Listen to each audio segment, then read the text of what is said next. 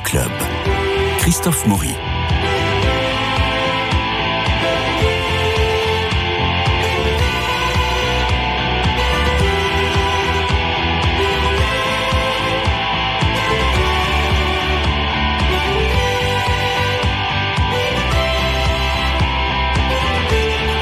Bientôt avec un 14e long métrage, ce sera en octobre, Jean-Pierre Améris est un cinéaste aussi généreux qu'effacé. Chaque nouveauté devient un événement pour ceux qui le connaissent. Il aime adapter des romans, ceux de sa compagne, l'épatante Muriel Magellan, mais des sommets aussi, tels que L'homme qui rit de Victor Hugo. Jugez plutôt. En 96, Les aveux des innocents obtient le Chistera du meilleur réalisateur au Festival international des jeunes réalisateurs de Saint-Jean-de-Luz. En 96, Les aveux de l'innocent. Euh, ah non, pardon. Euh, prix de la semaine de la critique prix de la jeunesse à Cannes. En 2001, pour C'est la vie, vous avez la coquille d'argent du meilleur réalisateur. En 2007, euh, pour Maman est folle, le meilleur scénario au Festival de la fiction de La Rochelle. Le Magritte du meilleur film étranger pour les émotifs anonymes en 2011. En 2012, L'homme qui rit, présenté au Festival du film de Croisic. En 2014, Marie Hortin, formidable film, est présenté au Festival international du film de Locarno en 2014 et obtient le prix Variety.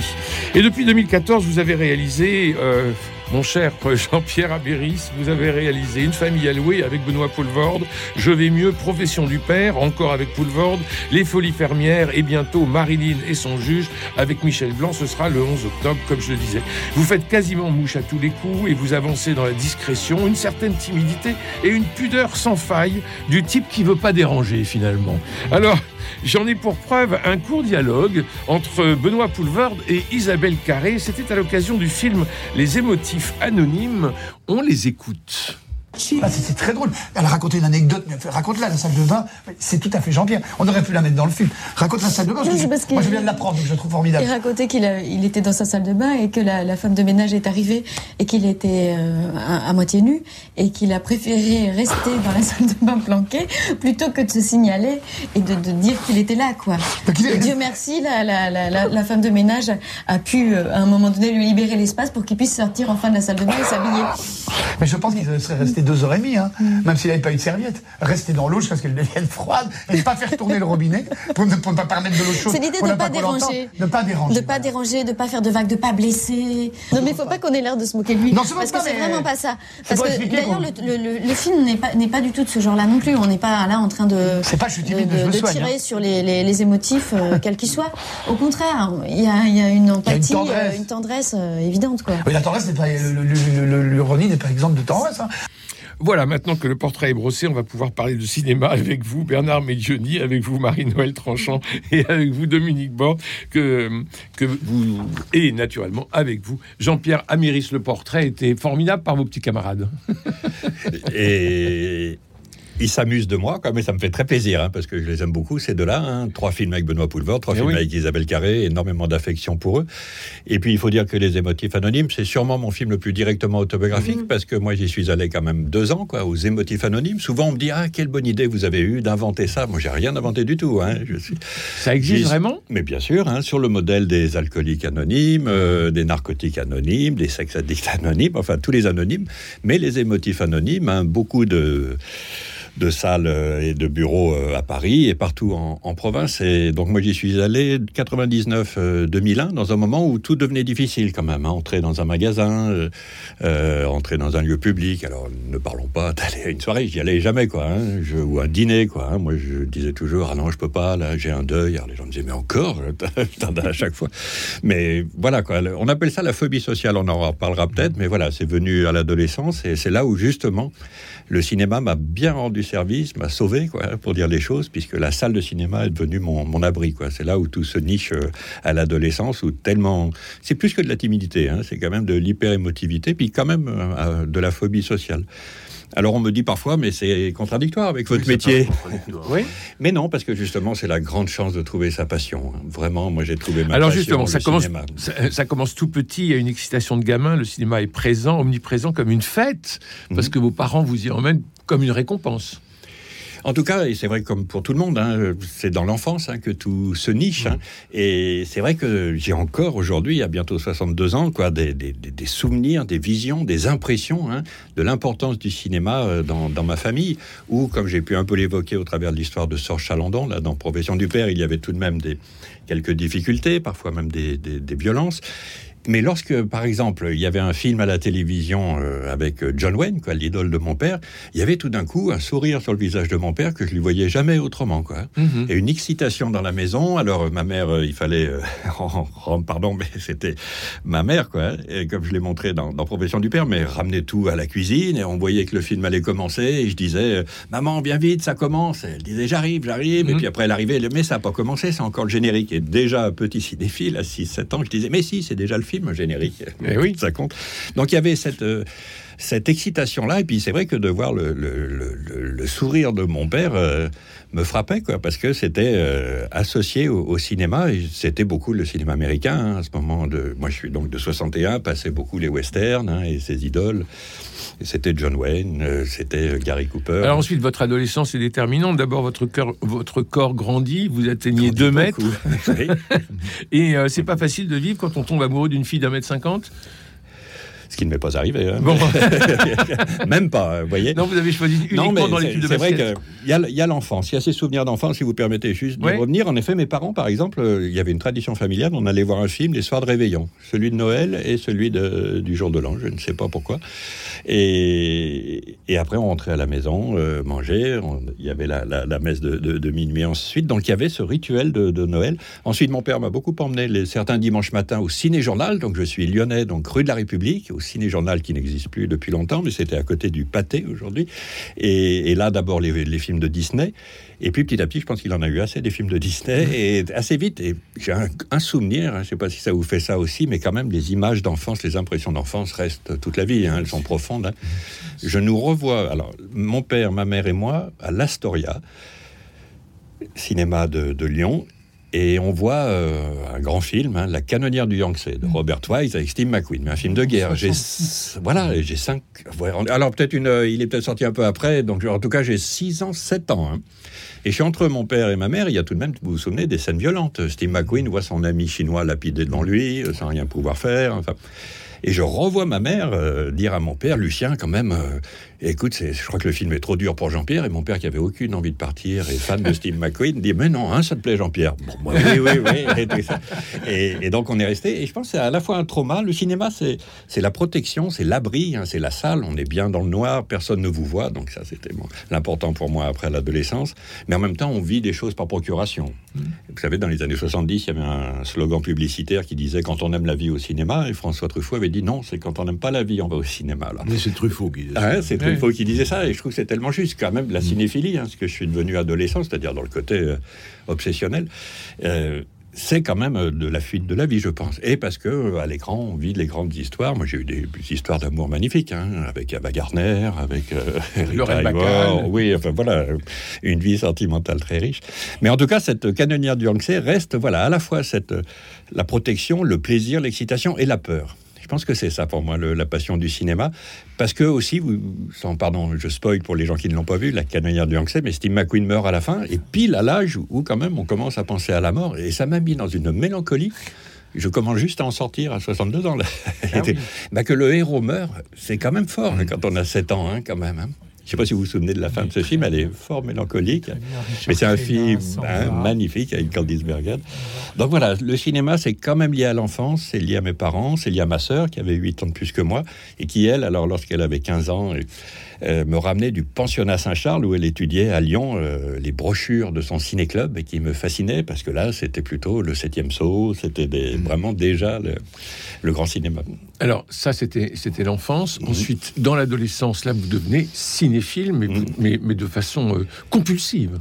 Et bah, la cinéphilie, je pense, est compulsive. Elle, elle, elle a quelque chose d'obsessionnel, quoi. Hein. Et puis, donc, je partais en vélo de, du lycée Jean Perrin où j'étudiais et je fonçais dans Lyon on habitait un peu en dehors, euh, dans des cinémas qui n'existent plus, bien sûr, aujourd'hui. Je me souviens du cinématographe. Mes parents m'avaient dit ne va pas là, c'est derrière les voûtes de la gare Perrache, c'est très mal fréquenté. Donc il y avait en plus cette excitation-là avec mon, vélo. Il y avait l'idée d'aventure, hein, quand même. On va à l'aventure au cinéma quand on est jeune. J'avais, c'est vraiment à partir de 13 ans. Et j'allais au Sully aussi avec son, piano, cinéma euh, paroissial d'ailleurs, à côté du parc de la Tête d'Or. Tous les cinémas voilà, qui n'existent plus, mais où là, la cinéphilie, enfin le grand cinéma tombé dessus d'un coup. Quoi. Avec mes parents, hein, c'était plus... Euh, voilà, la, mémoire se forme à ce moment-là où vous êtes mnésique comme notre ami euh, Bernard Medioni alors non, hein, je ne pense pas être comme ça hypermnésique, mais, mais en revanche, je me souviens absolument d'où j'ai vu, ça doit vous faire ça aussi, non tel ou tel film. Je me souviens au fameux cinématographe, vieux cinéma sentant un peu la poussière, comme ça, d'y avoir vu un après-midi, ça doit être donc 75, quelque chose comme ça, j'ai 14 ans, le locataire de Roman Polanski seul dans la salle le film est déjà bien angoissant, mais en plus seul dans la salle.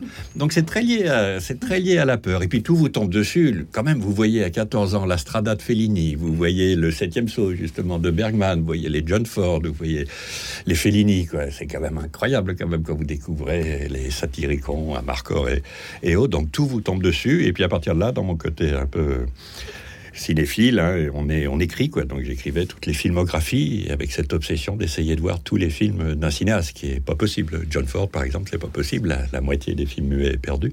Mais il y a toujours eu ça chez moi, quoi. Les filmographies, il m'arrive encore de consulter, mon répertoire de filmographie que j'ai fait à l'adolescence. Et vous rêviez déjà de faire du cinéma vous-même C'est venu en même temps.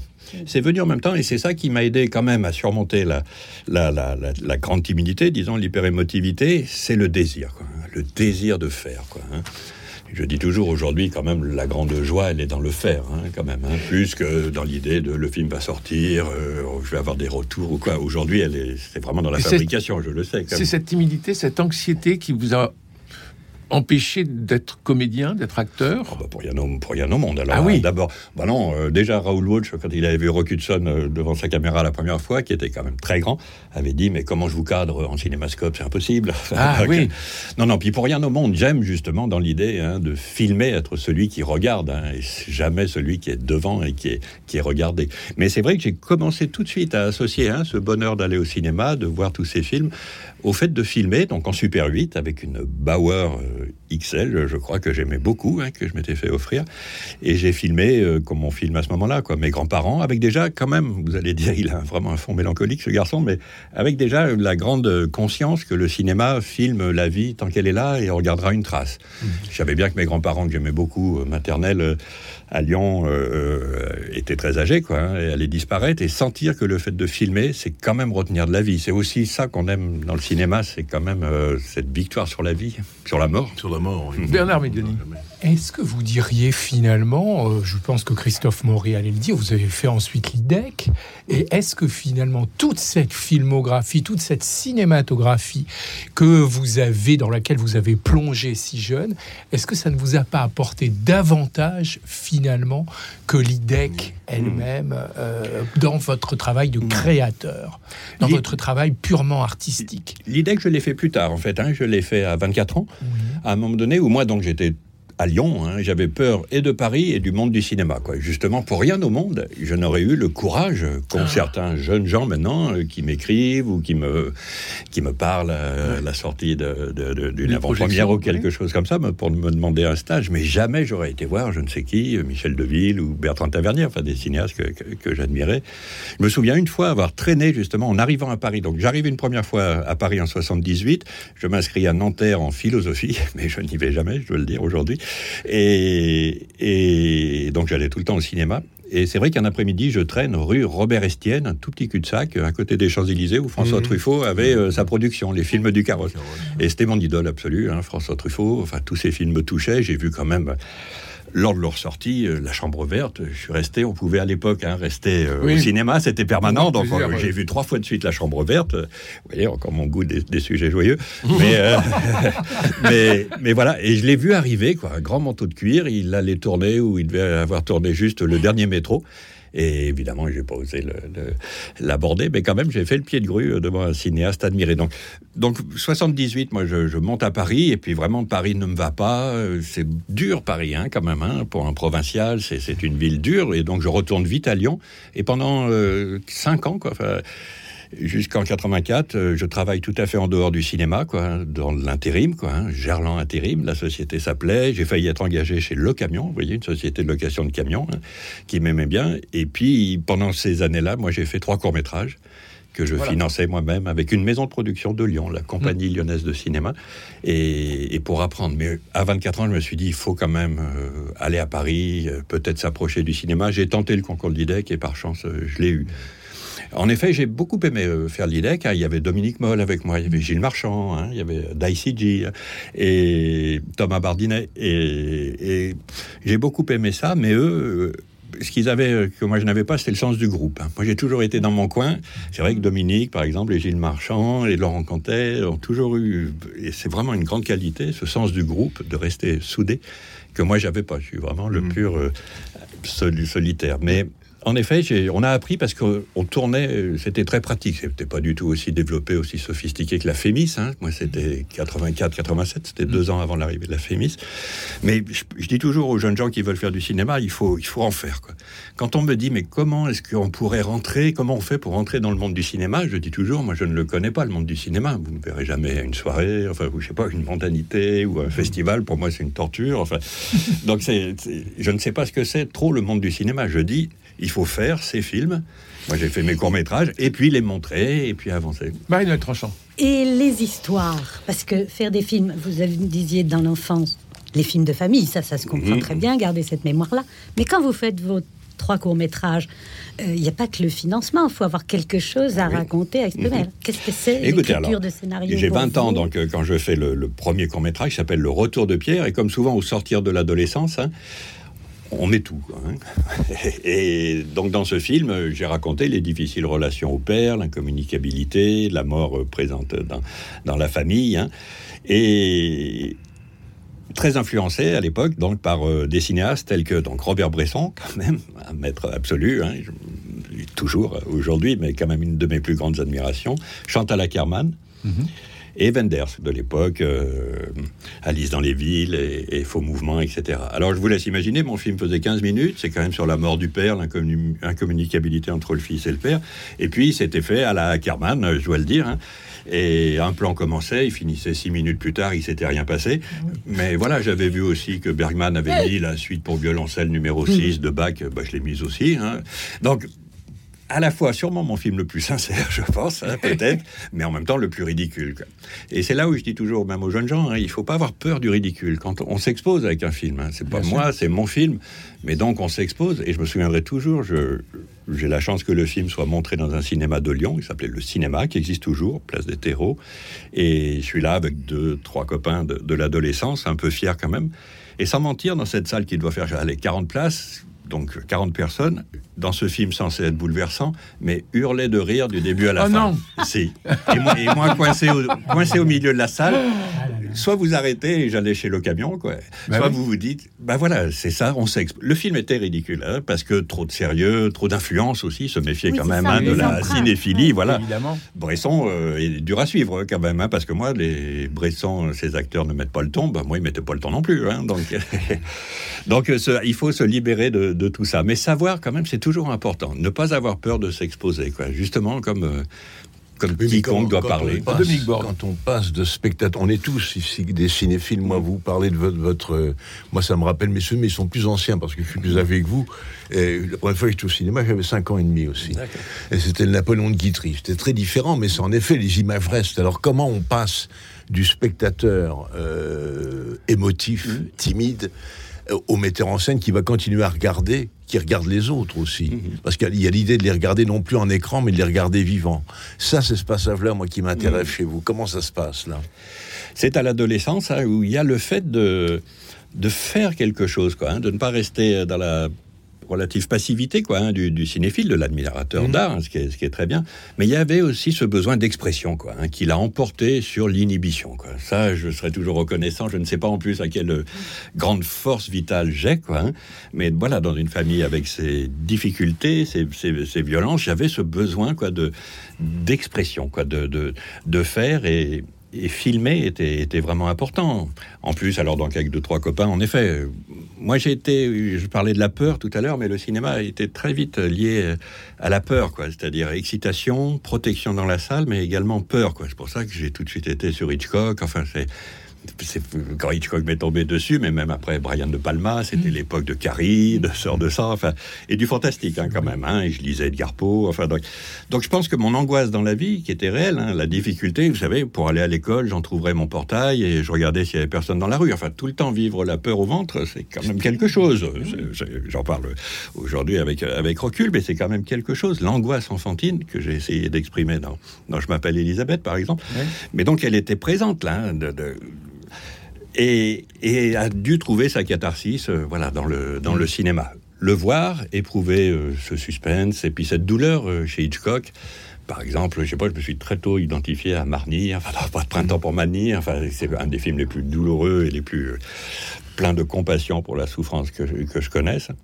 Mais en effet, cette chance, je voulais prendre euh, la caméra et, et filmer. Ça, il y a une part de mystère hein, quand même, mais aussi de désir, Mais hein, d'exister.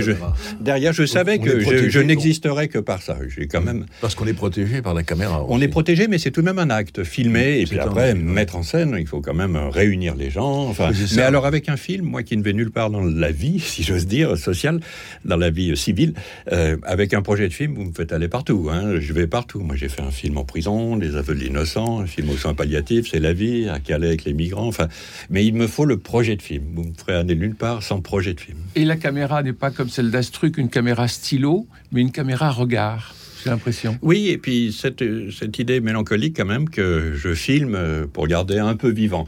Alors il y a quelques années, comme ça, j'ai fait mettre sur DVD, par exemple, ces films d'adolescence. hein, Films de famille, quoi, en fait, hein, en effet, mais c'est presque dur à voir, quoi. hein. Mais en même temps, Ah hein, oui. il n'y a rien de plus bouleversant, moi, je trouve, que les films de famille en Super 8, ou, ou alors même les films des Frères Lumière, hein, c'est du même ordre, mais où tout le monde fait coucou à la caméra. C'est quand même merveilleux. Quand on voit les films des Frères Lumière, tout le monde est mort, et pourtant, euh, bébé euh, prend son déjeuner. euh, C'est quand même le cinéma, vous savez, quand il est né, en 1895, quel euh, journaliste a dit euh, avec le cinéma la mort est vaincue. Il y a de ça quand même. Mais oui, parce qu'on Et, on a tout le passé qui est complètement actuel. et voilà, et, on que l'on- voit tout, c'est et quand même une troupe de fantômes. hein. L'histoire du cinéma, c'est quand même hein, le, le monde des fantômes et qui en même temps euh, remonte à cheval, euh, vive, euh, rit, danse. euh, c'est ça qui est beau.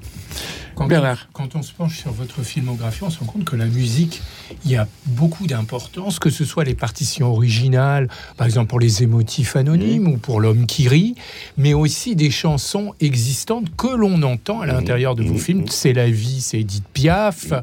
Euh, vous avez euh, euh, également dans les Folies fermières, on entend Dalida. Et il y a d'ailleurs toute une tirade de Michel Bernier qui dit Ah, mais elle est formidable cette chanson pour telle et telle raison, parce que laissez-moi chanter, ça veut dire aussi laissez-moi vivre comme j'ai envie de vivre.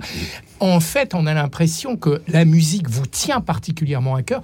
Est-ce que vous en avez fait? Est-ce que c'est un art que vous n'avez pas pratiqué, vous vous êtes dit ah mais vraiment je le regrette et quelque part c'est exprimé dans vos films ou simplement un goût mélomane de à l'égard de cet art-là. D'où vient cette cette prégnance de la musique à l'intérieur de votre filmographie? La musique est omniprésente dans ma vie. Je suis incapable d'écrire, par exemple, sans avoir le casque sur les oreilles et sans musique. Hein, D'autres, euh, Muriel Magellan, par exemple, elle a besoin du silence absolu. oui. Moi, dans le silence, alors, je suis incapable d'écrire. Donc, j'ai envie d'être porté, quoi. Alors, selon les scènes à faire, hein, je vous Mhm. mets Gustave Mahler ou, autre chose. Mais euh, la musique, c'est comme le cinéma. Tout m'est tombé dessus quand même à, à 12-13 ans. Moi, j'avais pas lu jusqu'en cinquième. C'est c'est pas rien quand même. Hein. J'arrivais pas à lire trop jusqu'à donc cinquième. On a quoi, 11 ans, 12 ans. Et grâce à un professeur, et je dis toujours l'importance des professeurs, un monsieur Canard, donc hein, un professeur de français au lycée Jean Perrin, et qui nous a donné, m'a donné le goût de la lecture. hein.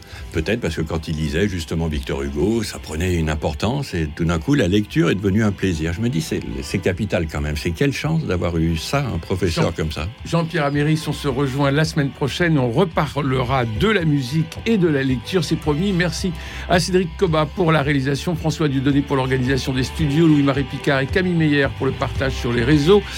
Et puis, euh, si vous voulez nous garder dans la poche et nous écouter partout, eh bien, euh, chopez l'application Radio Notre-Dame, elle est formidable. Allez, euh, demain, c'est jeudi. Et avec Jean-François Rode, nous suivrons l'édition chrétienne en plusieurs épisodes. Vendredi, nous retrouverons le feuilleton Actuel Théâtre, une success stories formidable. Et puis, nous nous retrouvons Jean-Pierre Améris la semaine prochaine avec, naturellement, Dominique Borde, Bernard Médioni et Marie-Noël Tranchant. À la semaine prochaine.